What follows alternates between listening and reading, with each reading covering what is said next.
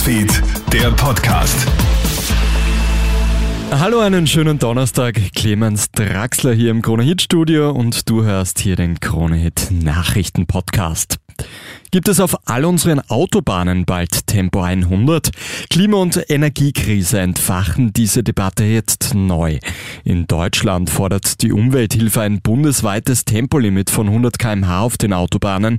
Dadurch könnten jeden Tag bis zu 10 Millionen Liter Benzin und Diesel eingespart werden.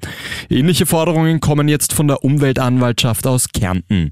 Und auch in Tirol ist zuletzt ja darüber diskutiert worden, die Höchstgeschwindigkeit von 130 auf 100 herabzusetzen.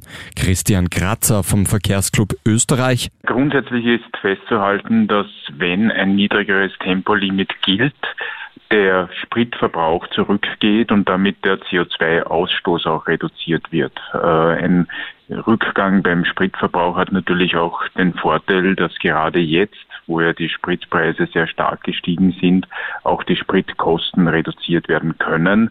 ÖVP und FPÖ schließen ein Tempolimit kategorisch aus und auch die SPÖ-Landeshauptleute wollen aktuell nicht darüber diskutieren.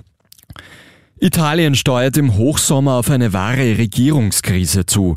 Die populistische Fünf-Sterne-Bewegung unterstützt nämlich keine Hilfsgelder mehr für die Ukraine.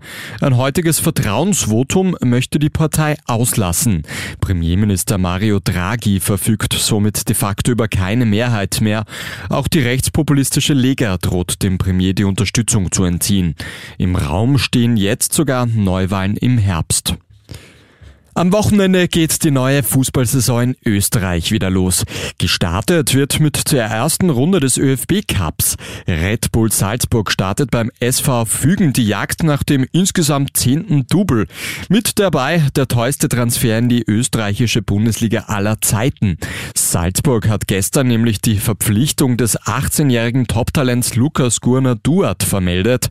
Der junge Franzose soll rund 15 Millionen Euro gekostet haben. Das war war's auch schon mit deinem Update. Ein weiteres hat dann mein Kollege Felix Jäger am Nachmittag. Einen schönen Tag noch.